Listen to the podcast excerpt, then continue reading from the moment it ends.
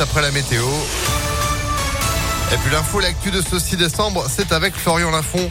Bonjour Florian. Bonjour à tous. Reconquête, c'est le nom du parti d'Éric Zemmour, candidat à l'élection présidentielle. Le polémiste a tenu son tout premier meeting hier à Villepinte, en Seine-Saint-Denis, et a détaillé face à ses militants une partie de son programme. Un meeting émaillé de violence. Plusieurs membres de SOS Racisme ont été pris à partie. De son côté, Éric Zemmour a aussi été blessé au poignet lorsqu'un homme l'a agrippé avant de monter sur scène.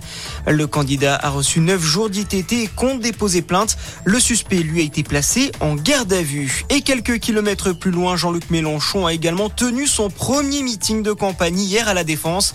Le candidat de la France Insoumise a appelé ses militants à faire face à la droite et à l'extrême droite. Dans le reste de l'actualité, plus de 42 000 nouveaux cas de Covid recensés ces dernières 24 heures. La recrudescence de l'épidémie se confirme en France.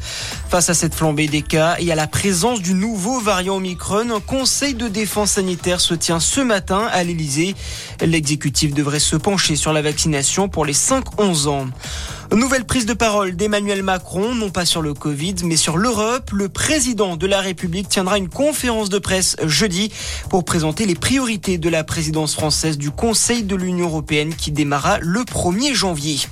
À la page des sports, en foot, Lyon rate le coche. L'OL n'a pas fait mieux qu'un match nul hier soir à Bordeaux. Deux buts partout en clôture de la 17e journée de Ligue 1. Notez que Rennes est le nouveau dauphin du PSG après sa large victoire à Saint-Etienne 5 à 0. Les Stéphanois, eux, s'enfoncent à la dernière place du classement. L'entraîneur Claude Puel a été démis de ses fonctions. Et puis en Formule 1, le suspense continue pour le titre de champion du monde. Lewis Hamilton a remporté hier soir le Grand Prix d'Arabie Saoudite. Le Britannique se retrouve en tête du classement à égalité de points avec le néerlandais Max Verstappen. Les deux pilotes se départageront dimanche prochain lors du dernier Grand Prix de la saison à Abu Dhabi aux Émirats Arabes Unis.